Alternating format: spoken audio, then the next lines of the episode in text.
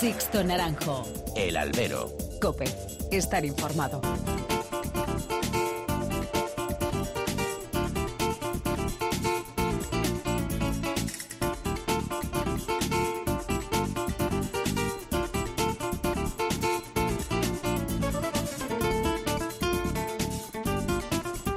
¿Qué tal? Muy buenas y bienvenidos a esta nueva emisión del Albero, la cita con los toros que tenéis todas las semanas aquí, en cope.es. Han recibido un cordial saludo de quien nos habla de Sixto Naranjo, en nombre de todo el equipo que realiza este programa. Olivenza volvió a ser Olivenza un año más. La plaza rozó el lleno en casi todas sus tardes. Hubo cuatro puertas grandes y toda una localidad y su entorno vivieron a lo grande un ambiente con la tauromaquia como gran protagonista y eje de esta fiesta. De lo ocurrido en el ruedo hubo, como siempre pasa, luces y sombras. Comenzamos por lo positivo. Hubo triunfos importantes y esperanzadores, como el vivido el viernes en la novillada con la salida a hombros del joven Manuel Pereira, un pacense que hizo su debut con picadores e ilusionó a sus paisanos por su concepto y su forma de transmitir la tauromaquia, una nueva perla de la cantera extremeña. Y de los de alternativa continuó el éxito de los toreros locales, ya fuesen nacidos allí como Emilio de Justo o los ya asimilados como Antonio Ferrera y Ginés Marín. El que protagonizó los mejores momentos de esta feria fue Emilio. Suya ha sido la actuación más rotunda de esta feria. Su manera de interpretar el toreo y de superar las adversidades le han convertido en uno de los nombres propios de esta feria. Entiendo los líos de despacho y ciertos vetos. Yo, si fuese alguna figura del toreo, no querría ver ni en pintura al torero cacereño. Emilio de Justo dejaría en evidencia a más de uno, de dos y a más de tres toreros. El triunfo de Antonio Ferrera demostró que el extremeño sigue en estado de gracia tras su 2019 arrebatador, que nadie espere purezas en las formas ni un concepto de ajuste y disposición. Pero Ferrera impacta por su toreo distinto, innovador, a golpe de inspiración y eso cala los tendidos, hartos de tanto toreo cartesiano y previsible.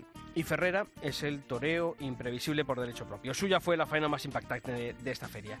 Y para Ginés Marín queda el premio de triunfador numérico. El torero criado en Olivenza sabía que tenía que reivindicarse en su plaza tras su ruptura con el empresario del Coso.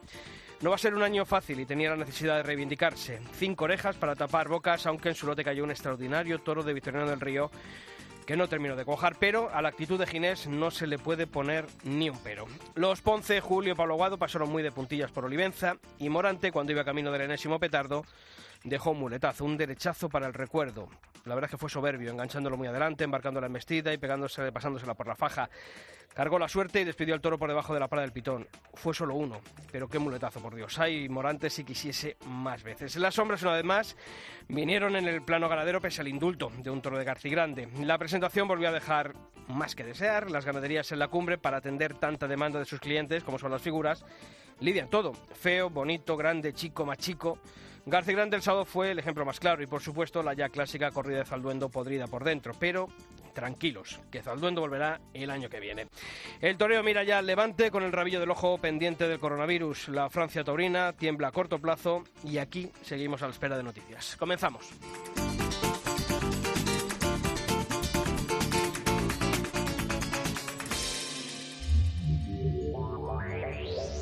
Sixto Naranjo. El albero. Cope. Estar informado.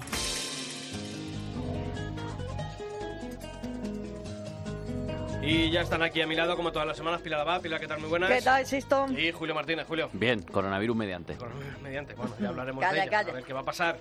A ver qué va a pasar. Bueno, pues antes de ello hay que comenzar a conocer en forma de titulares los principales temas que ha dejado el mundo del toro durante esta última semana. José Tomás toreará este año dos tardes en la Plaza Francesa de Nimes. La primera el 31 de mayo en la Feria de Pentecostés y la segunda el 20 de septiembre en la Feria de Gavendimia. Enrique Ponce, Miguel Ángel Pereira y Sebastián Castella conformarán el cartel de la corrida de Asprona de Albacete que este año celebra su medio siglo de vida. Azpetia repite los hierros de Murteira Grave y Ana Romero y hará debutar a de a Palmosilla en su Feria de San Ignacio. En la Feria del Ángel de Teruel repetirá la ganadería de Baltasar Iván y debutarán las de Vitoriano del Río y Aurelio Hernando. Gonzalo Caballero se une en Mangos de Cargos Ochoa. Sergio Serrano se une a Manuel Amador. El guajareño dirigirá, dirigirá la carrera de Saúl Fernández y Juan José Padilla se estrenan en el mundo del apoderamiento llevando al novillero Manuel Pereira. Esos han sido los apoderamientos. Y como todas las semanas, abrimos canales de comunicación entre vosotros y esta redacción Pilar, mails y redes sociales. Eh, empezamos por los correos, Sisto, albero.cope.es o toros.cope.es. En Facebook, muy fácil, buscáis Albero Cope y en Twitter, arroba arroba alberocope. Bueno, pues esta semana nos hemos querido asomar a esas redes sociales para conocer qué se ha dicho sobre la recién finalizada Feria de Olivenza. En, el- en nuestro Twitter, en arroba alberocope, en os cuenta arroba barrera 32, que en Olivenza hemos sufrido zalduendo año tras año antes de la era fit. Ahora que son de la casa, no nos libraremos de ello jamás. Eh, arroba fon-bajo decía por su parte que de Olivenza me quedo con la faena de Emilio de Justo a Barbazul. Buena forma de empezar la temporada. Y por último, arroba tonatiu escribía, dije hace tiempo que Ferrera es lo mejor que hay en Extremadura. Olivenza lo vuelve a demostrar y con diferencia. Bueno, pues esas han sido las visiones que han tenido algunos de nuestros copenautas en las redes sociales sobre la Feria de Olivenza. Os seguiremos leyendo.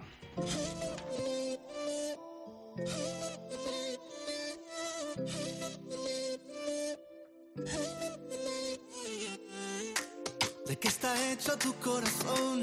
Dime que no está vacío. Que yo tengo el mío lleno de ilusiones contigo. Tic tac, we took it too far. Don't wanna say goodbye. Stop killing our fire. Time is running out. How could you do this to us? We were flying. Si no puedo borrar las estrellas, no me pidas que olvide tu huella.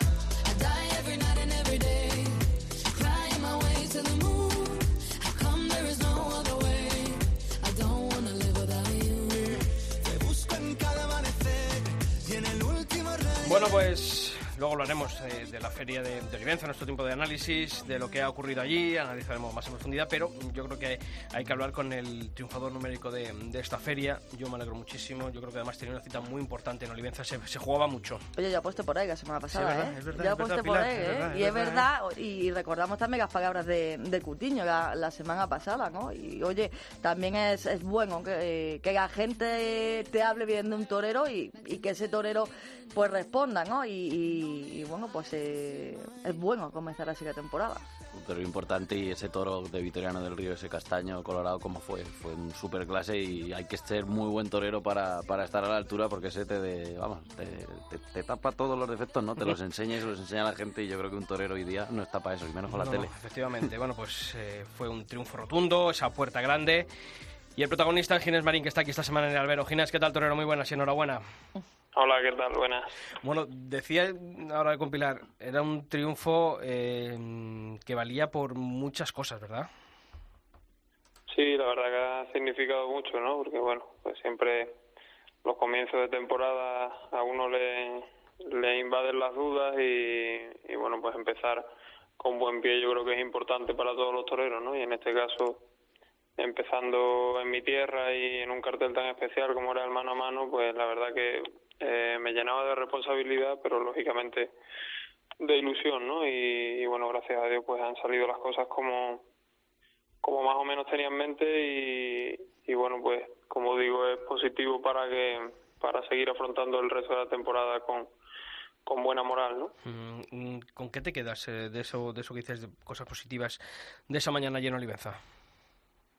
Bueno sobre todo lo que más feliz me hace es ver que van saliendo en la plaza cosas que que uno entrena, ¿no? Que, que prepara durante tanto tiempo en el invierno y, bueno, pues vas viendo que el, querer torear más despacio y andar más templado delante de los toros, pues eh, que tanto eh, entreno pues va saliendo delante de la cara, pues es gratificante, ¿no? Y, y bueno, yo creo que ese tipo de cosas pues son las que hace que uno nunca se estanque y siempre vaya su toreo en crecimiento, ¿no?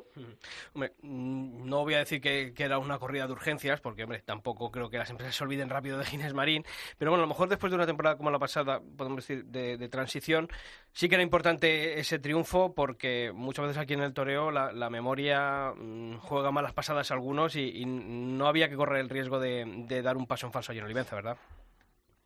Sí, bueno, todas las tardes son importantes, ¿no? Pero está claro que después de, todo el invierno, eh, bueno, pues se para un poco de hablar de, de toros, de los toreros y, y siempre pues un poco el que va por delante es la vela calumbra, ¿no? Como se suele decir, y un triunfo importante así en, en la primera feria de la temporada pues es clave para, en este caso para mi temporada, para mi carrera y, y bueno, pues que haya podido ser, haya podido ser de forma tan rotunda, pues me, me da mucha alegría. Pues fíjate, Ginés, yo sí creo, ¿no? Yo estaba ahora comentando esto, sí creo que este haya podido ser como, se suele decir. Un golpe en la mesa, ¿no? Primera eh, corrida de temporada, eh, con un torero que, que, bueno, ¿no? Un poquito las cosas, eh, como bien decía Sisto la temporada pasada, la gente también un poco estaba a la expectativa a ver qué, qué ocurría y, bueno, pues llega Ginés Marín, eh, esa primera, en este caso mañana de, la temporada y de nuevo vuelves a, a reivindicar, ¿no? Yo creo que tu, tu sitio y tu toreo. Sí, la verdad que, que bueno, eh, como estaba diciendo, ¿no? Empezar la temporada siempre eh, hay mucha responsabilidad, eh, muchas dudas y bueno, eh, lógicamente cuando uno empieza además en su casa pues eh, se multiplica todo eso, ¿no? Pero, está claro que después de todo lo que había pasado en mi carrera con el cambio de, de apoderamiento y todo eso pues eh, creo que había un poco de de dudas o de expectación de lo que pudiese pasar eh, el otro día en Olivenza y, y bueno pues creo que, que esas dudas que pudiese haber de, de si el cambio había podido ser a peor pues eh, creo que, se han despejado no al menos en mi interior si podía haber alguna estaba más que despejada Mm, ¿Qué tal, Ginés? Enhorabuena. Eh, hablando de- del festejo del, del domingo, me- bueno, hablo de, de ese toro curioso, ¿no? Que fue un toro sensacional con muchísima clase y me recordó también a- al toro poeta de García Grande que, que lidiaste en, el San Isidro pasado. No sé si esos toros, al tener tanta clase y que te permiten hacer prácticamente todo lo que entrenas, luego cuando llegas a casa te comen la cabeza pensando, pues igual le podría haber hecho esto, esto a lo mejor no, y hacérselo de otra manera, o sales vacío con, con toros así. Bueno, yo creo que según cómo haya ido la cosa, ¿no? Lo bonito yo creo que es cuando cuando realmente sale eh, vacío de, de todo lo que has querido mostrar y has sido capaz de mostrarlo ante un toro que te ha dado tan tan buenas embestidas y, bueno, lo que no es buena señal es cuando uno llega al hotel y, y empieza a pensar en, en cosas que podía haber hecho y no las ha hecho, ¿no? Yo creo que que en este caso eh, estaba bueno, muy contento con cómo había salido la, la tarde o la mañana en este caso y, y bueno satisfecho sobre todo con, con haber podido cuajar ese toro de, de Vitoriano, ¿no? un gran toro por cierto. Mm, Yo entre ellas, ahí, y cuando uno vio las crónicas al día siguiente, mm, se comentó el haber aprovechado un poquito más el pitón izquierdo. Eso Ginés Marín, ¿cómo, lo vio al, al toro por ese pitón? Perdón, por el lado izquierdo. Sí, por el lado izquierdo, porque a mí fue un pitón que me encantó, el de Victoriano del Río. Y a lo mejor alguna tanda más, haber terminado de cuajar un poquito más por ese pitón, o, cómo lo viste tú. Bueno, yo creo que verdad que por el lado izquierdo eh, embestía eh, por fuera, colocando mucho la cara y empujando. Eh, la verdad que el, el toro por ahí fue fue tremendo, tuvo mucha profundidad y por el lado derecho siempre tuvo la cosita de embestir un poquito más por dentro, sobre todo los primeros muletazos, ¿no? Pero yo creo que prácticamente, bueno, no he visto la faena, la verdad, y no y tampoco he contado las tandas por cada pitón, ¿no? Pero yo creo que prácticamente la faena estuvo basada en el en el pitón izquierdo e intenté cuajarlo por ahí, ¿no? Lógicamente eh, cogí también el la mano derecha para, bueno, pues lógicamente un toro que que muestra tan buena condición por un pitón, pues creo que también hay que intentar eh, o bueno o mostrarlo por por el otro pitón, ¿no? Y yo creo que fue una faena completa, rotunda y que y que se vieron cosas muy importantes, ¿no? A mi manera de ver, vaya. Sí, sí, no, en eso también estoy de acuerdo. Pilar. Eh, Ginés, ¿crees que, bueno, pues este triunfo que estamos hablando, eh, de momento pueda ir arreglando algo esta, esta temporada para ti? Bueno, no creo que haya que arreglar nada, ¿no? Yo creo que las temporadas se van fraguando poco a poco, que se van construyendo y, y bueno, pues este es el, digamos, el primer bloque de, o el primer ladrillo de esta temporada y, y bueno, pues yo creo que el avance ha sido importante, un toque de atención clave, pero está claro que queda mucha temporada y que, como digo, se irá construyendo poco a poco. en línea con lo, con lo que preguntaba Pilar, no sé hasta qué punto, qué, porcentaje de importancia le dais a Madrid, a, que un triunfo en Madrid te cambie la temporada o te la arregle o bueno, o siga en, en la línea del año pasado, que fuiste segundo en el escalafón, porque al final las cinco orejas de Olivenza, no sé ah, de qué modo en una negociación, sentarse a negociar en una feria, cómo presentan las cinco orejas de Olivenza, ¿no? Yo no sé Madrid hasta qué punto es, es fundamental. Bueno, yo creo que Madrid es fundamental para, para todos los toreros, ¿no? Bueno, a lo mejor para algunos no tan fundamental, pero sí igual de importante, ¿no?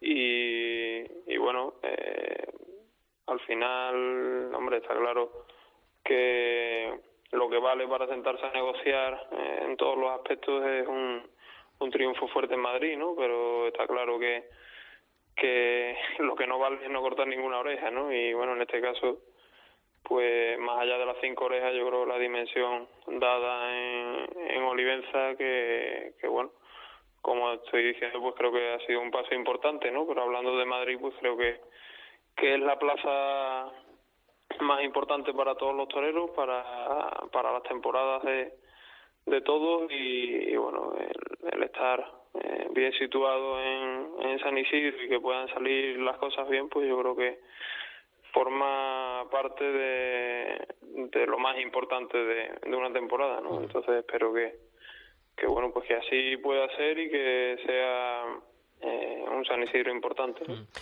Ginés, después de, de esa andadura al lado de, de Pepe Cutiño, de, de la FIT, este, bueno, pues este invierno decidíais eh, dejar ese acuerdo.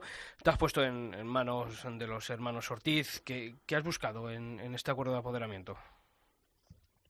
Bueno, sobre todo eh, la tranquilidad de tener eh, a unas personas totalmente de, de mi confianza, de mi, de mi agrado y, con las que estoy a gusto en cada momento, ¿no? Y bueno, creo que, estoy seguro que, que van a dar el, el 100% para mí, en favor de mi carrera y, y que bueno, pues al final yo creo que el estar tranquilo con uno mismo, seguro y, y teniendo confianza en la otra parte, que en este caso en el apoderamiento, pues creo que es fundamental y, y bueno, eh, hasta ahora pues el comienzo eh, no ha sido malo. ¿no? Hmm. Oye, estoy mirando la, la agenda de cartel de nuestros compañeros de, de Mundo Toro y no vemos a Ginés hasta el mes de mayo en la Real Maestranza de Caballería, el día decía. 1 de, de mayo. ¿Este parón mm, viene bien, viene mal? Tantos, bueno, pues desde que Astor en Olivenza, al no estar en las ferias de- del Levante, eh, ¿cómo se afronta un, un parón así hasta el mes de, de mayo? Bueno, los parones nunca vienen bien, ¿no? Yo creo que que a todos lo que me, lo que mejor nos viene es estar toreando constantemente y, y no perder el ritmo, ¿no? Pero vamos, que no estoy preocupado. La verdad que estoy tranquilo conmigo mismo, con, con la preparación que, que he llevado hasta ahora y que, y que sigo llevando y, y bueno, como digo, tranquilo de, de que aunque hay este parón con respecto a corridas, pero estoy seguro que llegaré a Sevilla eh, más que preparado y, y mejorando cada día, ¿no? Que al final es lo que creo que, que es lo más importante. Y como dices, esto, bueno, en estas primeras ferias de, de Fallas, de Castellón, no, no estás anunciado, pero esta fecha, estas ferias tienen la, la sombra, ¿no?, del coronavirus, les acecha y no sabemos incluso si van a poder ser canceladas. Eso los toreros también lo, lo pensáis, ¿no? Porque al final, eh, que se cancelen las ferias, esto no es como el fútbol, que tienes un sueldo y es el que es, ¿no? También puede afectaros a, a vosotros que se cancele. ¿Os han dicho algo desde las empresas o desde el sector o, o eh, reina el inmovilismo que siempre solemos denunciar? Bueno, no sé, la verdad que O sea que no. lógicamente como todos pues escuchamos eh, este movimiento ¿no? del coronavirus no pero pero bueno mm, creo que el, el hecho de que se pueda suspender una feria como como Fallas o como Castellón pues creo que es totalmente negativo ya no para eh, la carrera profesional de cada torero, ¿no? Sino yo creo que para el toreo en general y, y bueno, en este caso yo no estoy anunciado ninguna de las dos ferias, pero no creo que sea positivo para para el toreo, para la temporada y en este caso para ambas ciudades que que bueno, que son especialmente taurinas y que merecen tener su feria en plenitud. Pues Ginés Marín, desearte toda la suerte del mundo para lo que resta de temporada y reiterarte la enhorabuena por este triunfo de Olivenza. Un fuerte abrazo y muchas gracias por atender la llamada de la cadena COPE como siempre. Muchas gracias, un abrazo. Sixto Naranjo. El albero. Cope. Estar informado.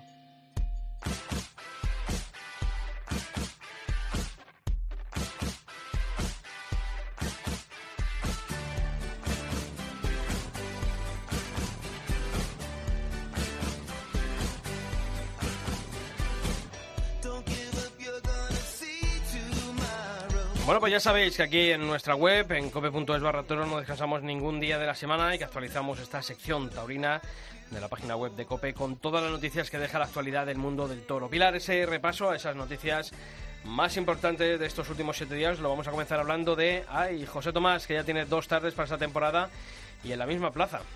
Será en Nimes, eh, donde tenga la suerte de ver torear este año, por ahora, que se sepa. La ahora. primera de ellas será en la Feria de Pentecostés, el domingo 31 de mayo. José Tomás lidiará cuatro toros de distintas ganaderías compartiendo cartel con el rejoneador Pablo Hermoso de Mendoza. Y la segunda de ellas eh, tendrá lugar el domingo 20 de septiembre en plena Feria de Gavendimia y también será en otro festejo mixto, esta vez junto a la rejoneadora Lea Vicens ante toros de distintas ganaderías.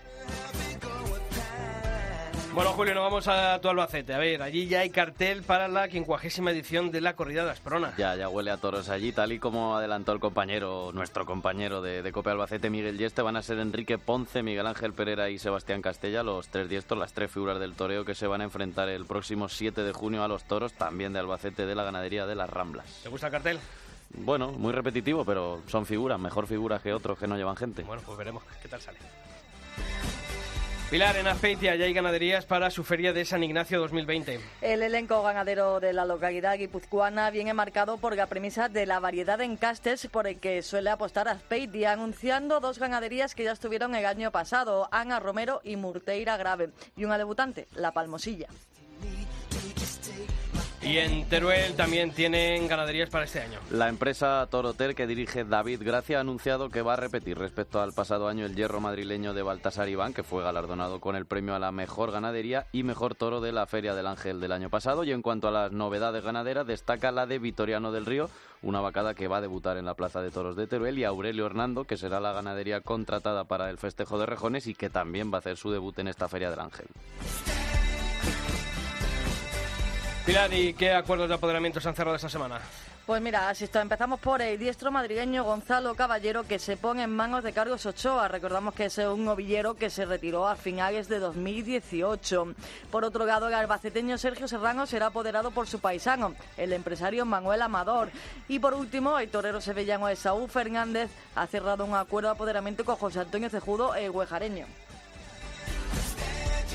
Y como todas las semanas hacemos aquí en el Albero, abrimos capítulo para vosotros, para las peñas, asociaciones taurinas que organizáis actos culturales para mantener viva la llama de la afición. Ya sabéis que para hacernosla llegar, los dos correos del programa, albero.cope.es y toros.cope.es. ¿Por dónde empezamos, Pilar? Pues habrá que saber primero si estos si seguirán en pie o no, porque algunos son en universidades y después de las medidas, pero bueno, vamos a decirlo por si acaso. Como todos los, eh, como todos los en, en el aula de tauromaquia de la Universidad de San Pablo CEU de Madrid, este jueves, a ver lo que, ocurre con la presencia del matador de toros Carlos Escolar Frascuelo, uno de los matadores más carismáticos de los últimos años. La cita será este jueves a las siete y media en el aula magna de la Facultad de Derecho.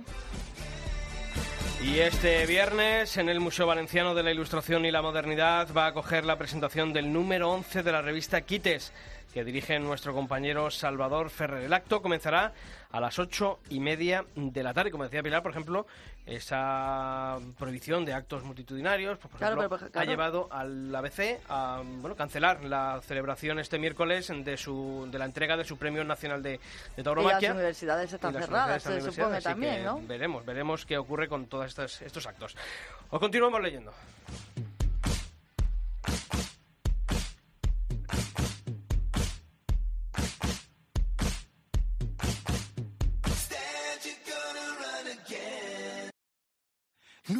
Se sabe qué es lo que puede pasar.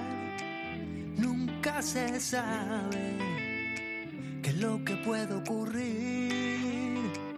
¿Con qué te puedes encontrar? ¿A dónde van a llegar? Nunca se sabe.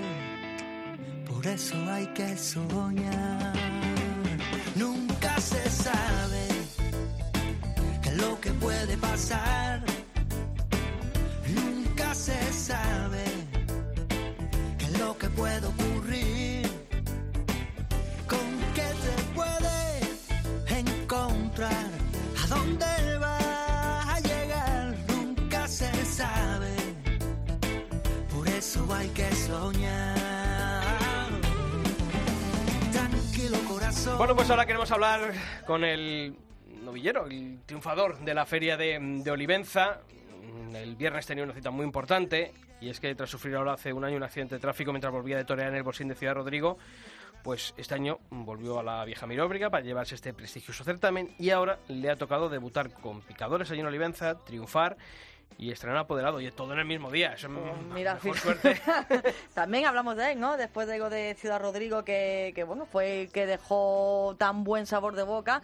Y ya decíamos, y tú sobre todo que has estado en Olivenza, que tenías muchas ganas de ver esa novillada, ¿sisto? Sí, los típicos compañeros que no se pierden ninguna sin caballos, siempre que yo les leía, siempre Manuel Pereira era uno de los nombres que, que destacaban y decían que bueno que tenía muchísima facilidad con los herales y que ya necesitaba dar el paso y a la vista está que ha triunfado. Es verdad que es Olivenza, pero bueno, eh, por algo se empieza y poco a poco to- casi todos los novilleros que debutan en Olivenza, si te fijas, en los últimos años acaban llegando, o sea que también debe ser para él pues una mira, ilusión.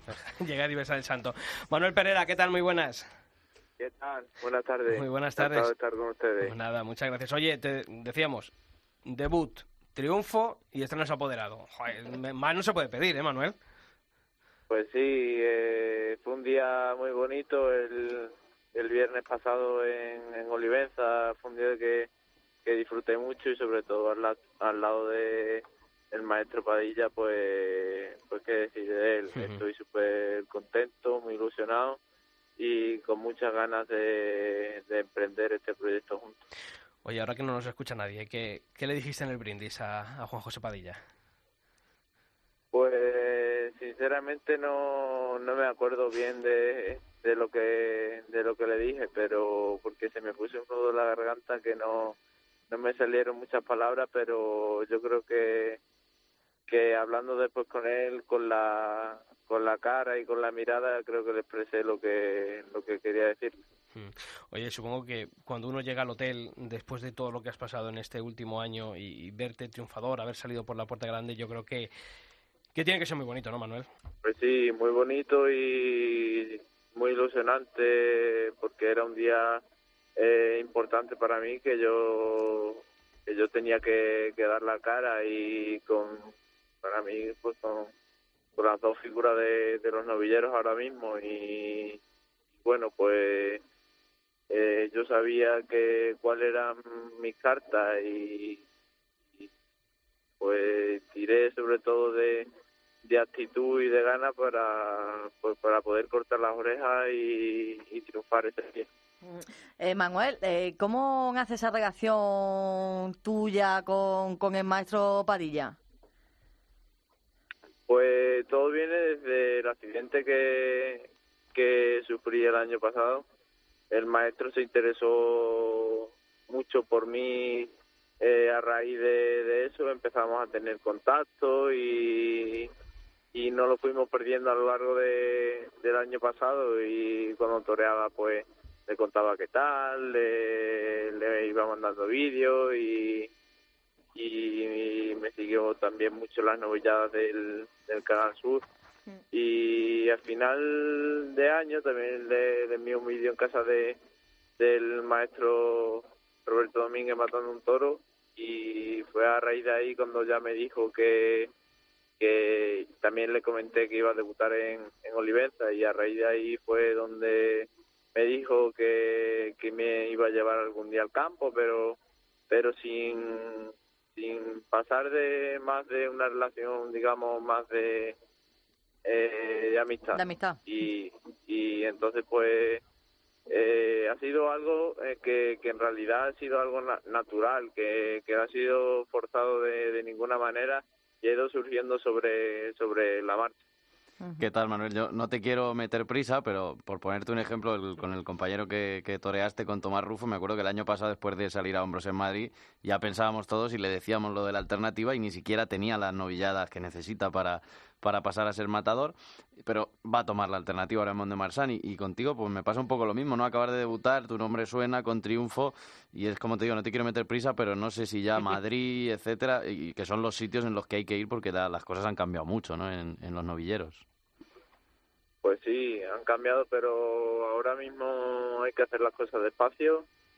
Eh, ahora lo que toca pues es prepararse intensamente estos meses que hay que hay menos novilladas y hacer campo y pulir pulir muchas cosas que lo demás irá viniendo seguro. Pues Manuel Pereira, que nos alegramos muchísimo de este triunfo, mm, de que has sido ejemplo de superación y que después nos has emocionado en, en la plaza, que es lo bonito de esto. Así que te deseamos toda la suerte del mundo para esta temporada y que ojalá podamos hablar muchas más tardes aquí en el Albero con triunfos como este, ¿de acuerdo? Seguro que sí. Un Muchas fuerte gracias. abrazo. Encantado. Sixto Naranjo. El albero. Cope. Estar informado.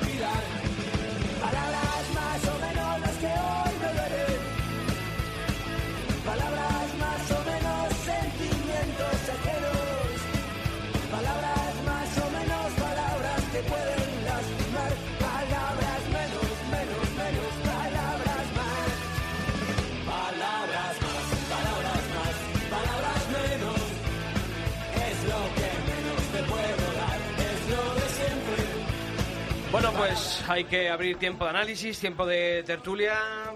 Pilar, eh, Está complicada está la cosa, complicada, Sito. ¿eh? El coronavirus. Y no hay ninguna broma, la verdad aunque Hoy, bueno, pues en estos días el tema de los medios taurinos parece como que no quieren algunos mm, ver la realidad, pero la Sí, porque en es este que- caso no es agertar ni agarmar, en este caso es eh, que hay una realidad ahí, que hay un problema que, que tengamos todos que, que bueno, eh, de alguna manera eh, tener algún o dar alguna solución, algún remedio, el gobierno está trabajando en ello, pero claro, ante los últimos acontecimientos y sabiendo lo que ha ocurrido tras la manifestación del 8M, tras ese congreso, por así algo de Vox, eh, concentraciones...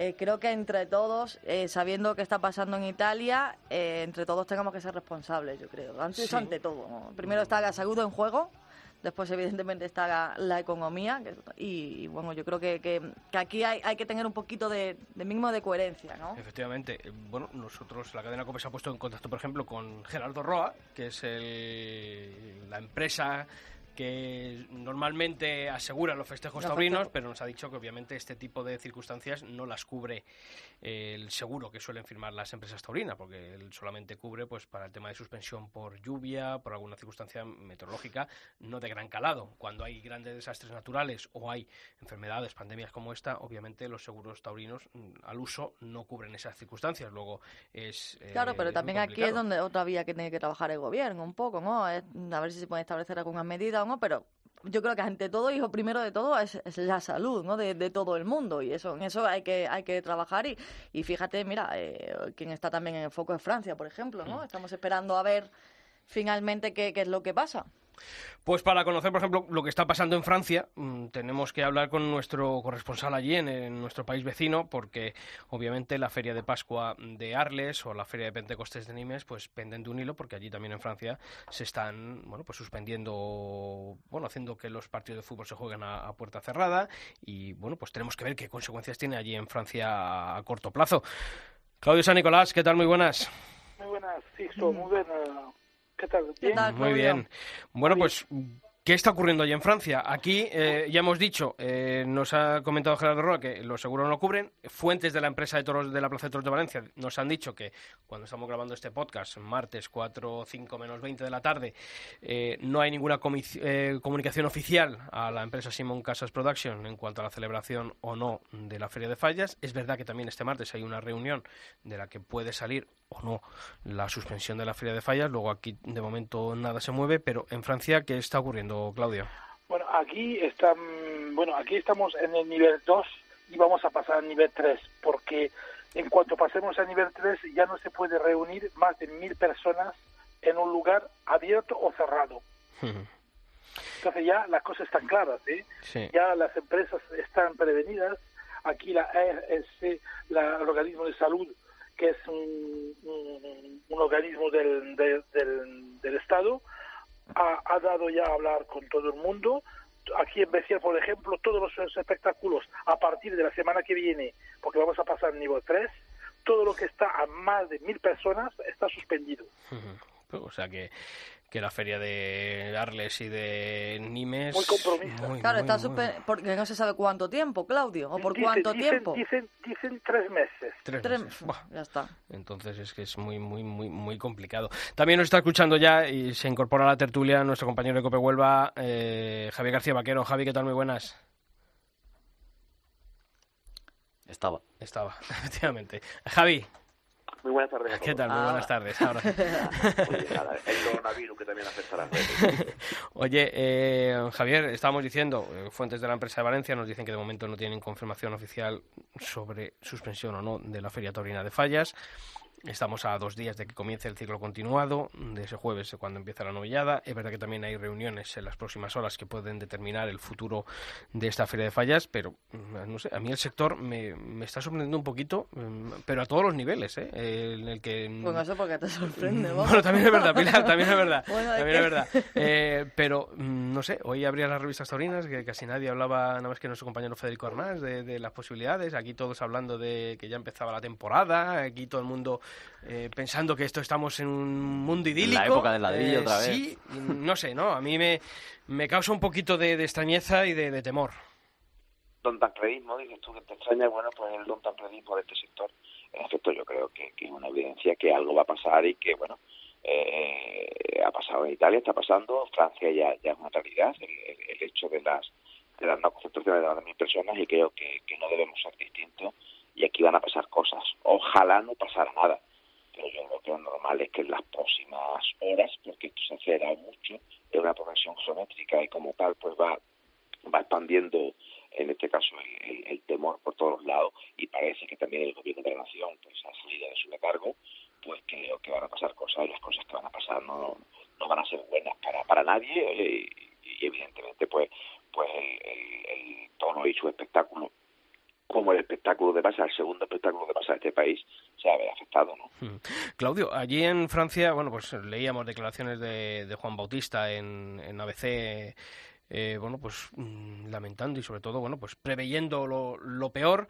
Eh, fíjate, allí además tenían la reaparición de, de- de Alejandro Talavante, eh, pero es verdad que, que allí el, no sé, mm, hay más realismo, se, se, se está previendo un escenario de, de posible suspensión, como tú dices, ¿no? Eh, están Sí, trabajando en ya- ello. ya está trabajando ya en la suspensión y para poder ponerlo en septiembre si puede ser, pero aquí la cosa está clara, que además los toros no están, no es una, una cosa para ellos importante, para los del Estado, es así que si, si se anulan los partidos de fútbol, si se anulan los toros, claro, van a seguir, ¿eh?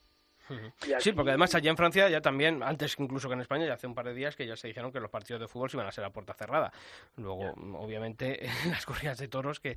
que- Claro, que- sí, es decir, en el momento en el que eh, el deporte, ya de por sí, eh, que, que no- quizás nos fijemos todo en ello. El deporte ha decidido eh, los partidos de la Liga, los partidos de la Champions, incluso el baloncesto, es, esos partidos celebrar a puerta cerrada.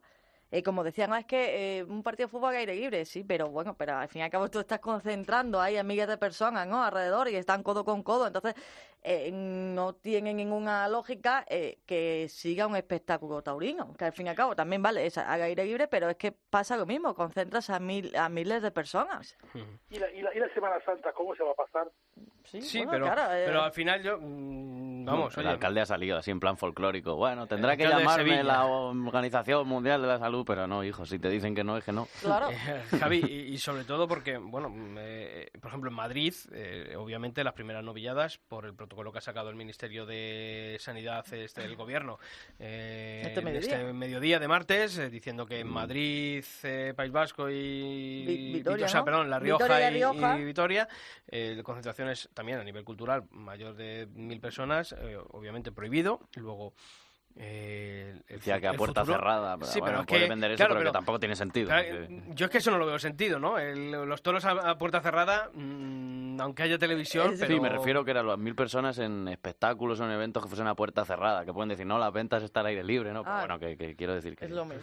que no hay por dónde coger. Vamos, si suspenden todo, suspenden fútbol, bueno, suspenden, lo hacen a puerta cerrada, pero es lo que hablamos. Otra cosa es si el sector taurino se ha preparado, se ha preparado para esto, porque si lo llevamos diciendo todo el Te lo mundo... digo, no. No, no, bueno, claro, no, si, si la pregunta eh, se responde sola.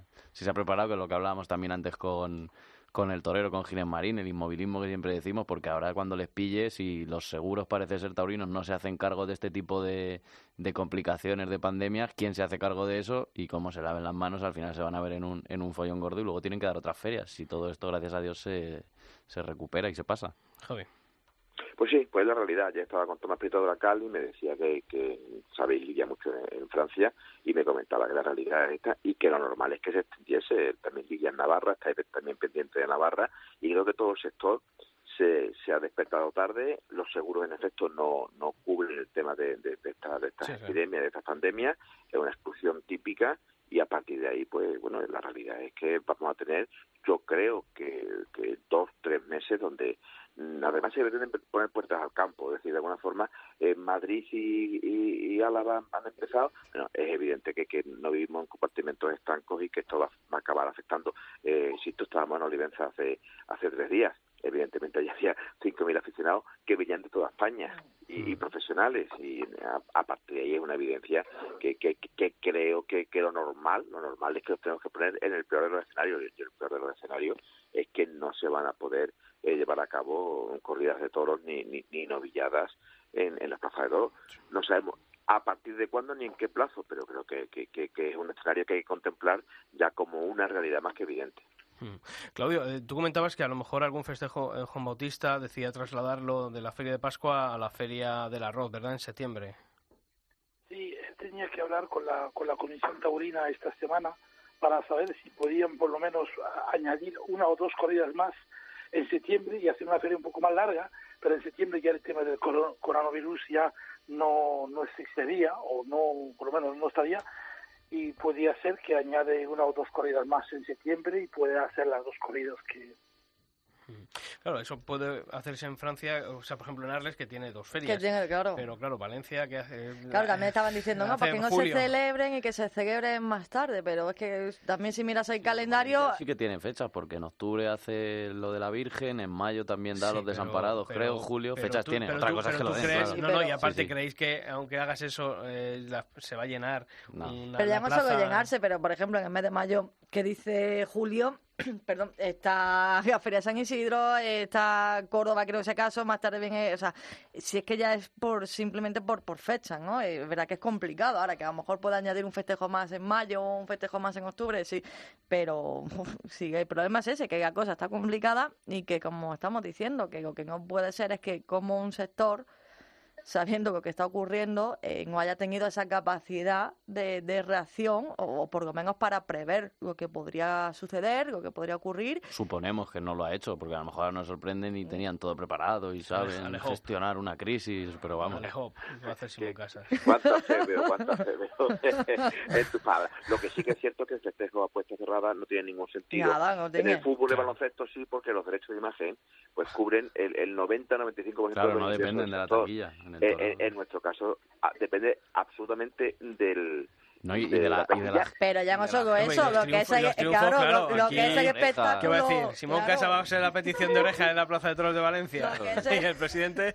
y la vuelta al ruedo, Y la vuelta al ruedo, eso que qué Claro, feo. no, no, hombre, frivolizamos, pero, pero es la verdad. No, pero es que es inviable en este aspecto, porque que aquí el cargo en taquilla eh, supone más que el cargo en tele- que por televisión. y todo lo que esto también puede traer, ¿no? Porque al final los antitaurinos también van a utilizar esto como, joder, pues el coronavirus va a dejar de ser una enfermedad. Bueno, pues gracias al coronavirus ya no se van a matar toros. Incluso el propio Canal Toro, ¿no? Que, que da esto cuando también presente allí, pues oye, no estamos pudiendo dar los festejos porque a nivel eh, Movistar, por ejemplo, el fútbol sí lo va a seguir dando, porque pero el canal ya no va a dar los toros, no va a dar las ferias, y eso también les puede a ellos también repercutir y dejar de... Y al Sí, final claro. Y todo lo que sea que- salir de espacios no nos viene bien. Claro, y si to- encima no se dan toros y la gente coge esto, no se dan toros, no se dan toros, lo que decimos siempre, cuando se quita un festejo en un sitio, luego cuesta mucho recuperarlo. Y aunque sea por una tontería, bueno, tontería, por esta pandemia, en muchos sitios incluso se No, pueden y poner... Y, sobre todo, ojo al, al tema ganadero. Eso- Es a eso me iba a es que- referir ahora, Que son muchos ganaderos que, claro, este año, por ejemplo, no pueden lidiar eh, cinqueños que, te- que hayan dejado Sí, sí, para este año. El año que viene, obviamente, esos toros ya no, no sirven, no, no, no los puedes Salvo- colocar, o luego te echas a las calles y a un precio menor que podrías vender a una plaza de primera o de segunda. O- entonces, claro, es que, joder, si ya difícil lo tenían los ganaderos, esto se pone todavía más complicado para ellos. ¿eh? Vaya que sí. Era el comentario unánime de ayer de Fernando Cuadri, de Monteto Cal, un año que no llueve, un año que se sería la puntilla, y en efecto yo creo que será la puntilla, porque además es un producto perecedero, entonces no va a estar ahí, Claro. pero pero el, el ganadero sí que tiene un producto perecedero que, que, que evidentemente o lidia y lidia su- en plazo, o, o, o- o no puede usar ese toro para lidiar en la plaza de toro en cuanto cumpla lo- los seis años de edad, ¿no? Porque no habría forma, yo creo, igual que comentaban esta mañana en Twitter, bueno, pues si no puede dar la feria, por ejemplo, a Simón que le den una prórroga el año que viene, no sé si a modo de ironía, pero no creo que se pudiese, ¿no? Que decir, Hombre. pues oye, pues esta medida, situaciones desesperadas Sí, requieren hombre, medidas que sí, se pero- puedan lidiar con seis, no sé hasta qué punto, Sí, pero, y si pero- los pero el, toreros... pero el destrozo económico de, un Sí, año, bueno, estar un aparte, año aparte, claro. sin poder organizar una feria de fallas por lo menos es para no que- es, eh, aunque te concedan una prórroga, pero ojo, eh, que aquí ha habido ya un coste de producción que, que, que si no se celebra la feria de fallas es dinero dinero perdido.